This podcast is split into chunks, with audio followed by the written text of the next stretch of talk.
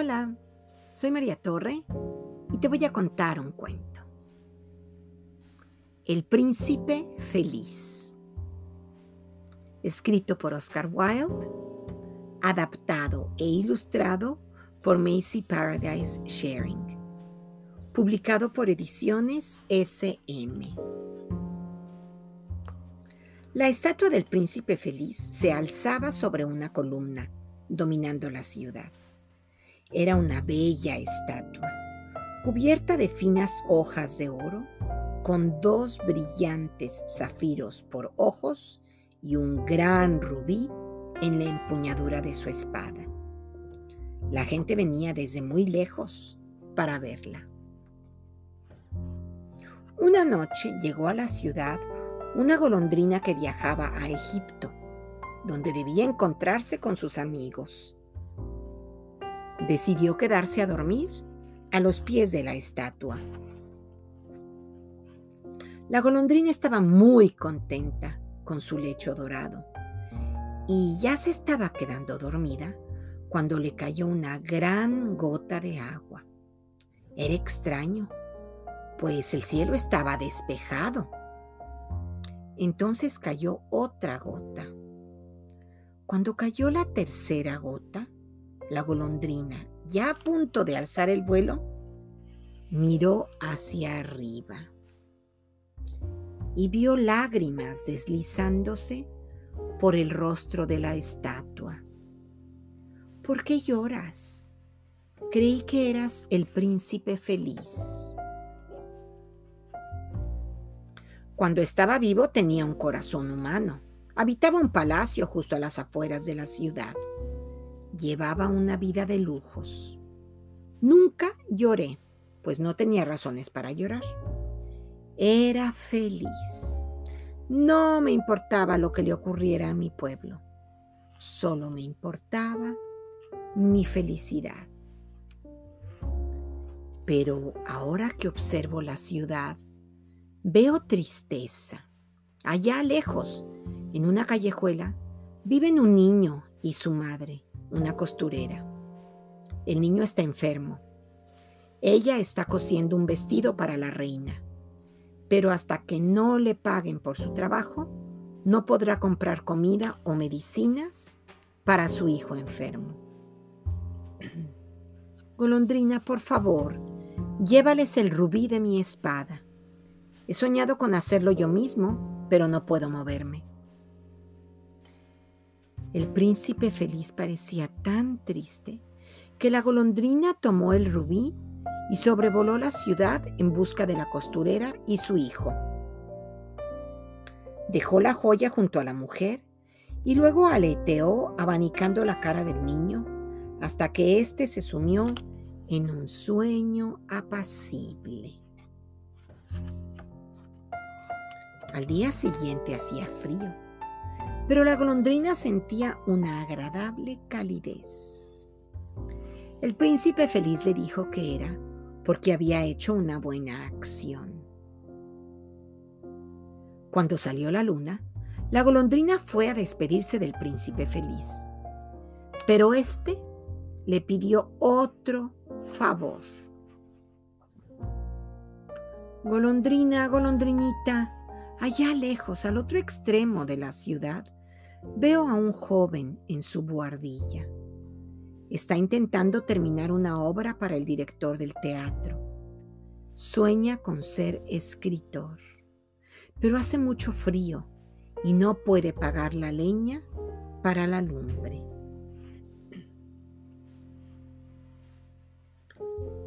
Príncipe feliz, me quedaré otra noche más. ¿Debo tomar otro rubí? Ya no tengo más rubíes, solo quedan mis ojos, que son zafiros. Toma uno de ellos y llévaselo. Así que la golondrina arrancó uno de los ojos del príncipe feliz y voló hacia la buhardilla del joven escritor. Esto debe ser de un admirador. Ahora puedo terminar mi obra, pensó el joven. La noche siguiente, La golondrina fue a despedirse del príncipe feliz. Golondrina, golondrinita, por favor, quédate solo una noche más. es invierno y pronto nevará. En Egipto hace calor y mis amigos disfrutan del sol. Tengo que irme, príncipe. No te olvidaré. El próximo invierno volveré con dos bellas joyas que reemplazarán a las que has regalado.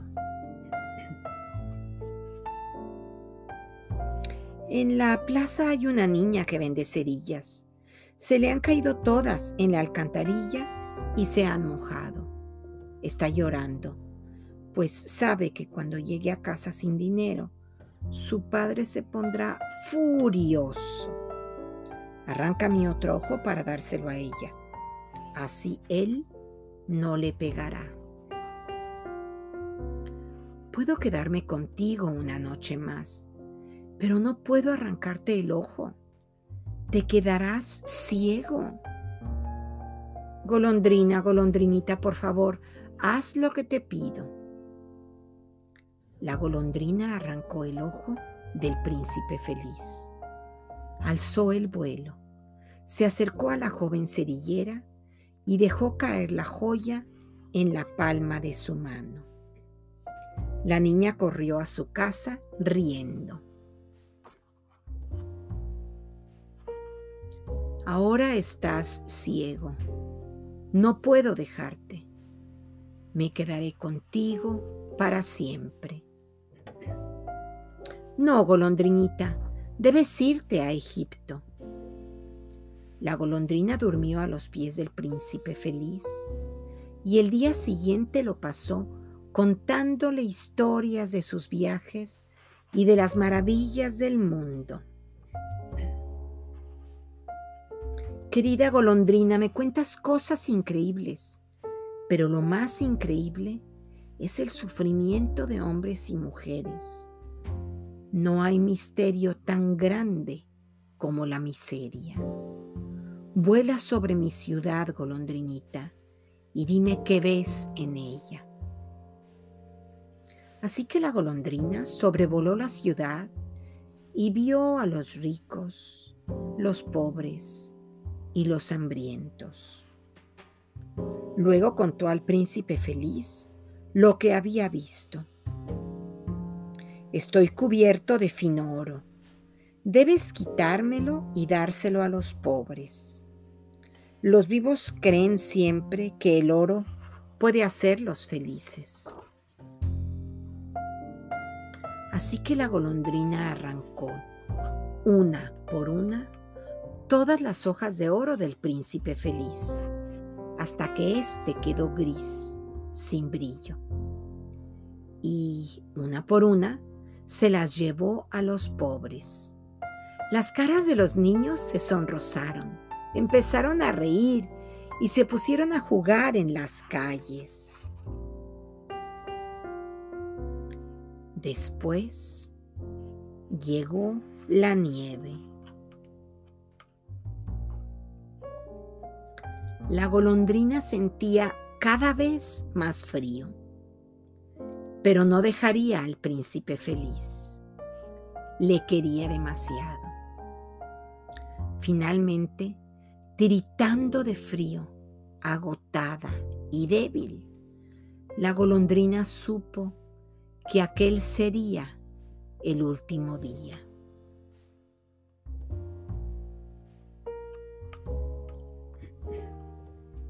Adiós, querido príncipe.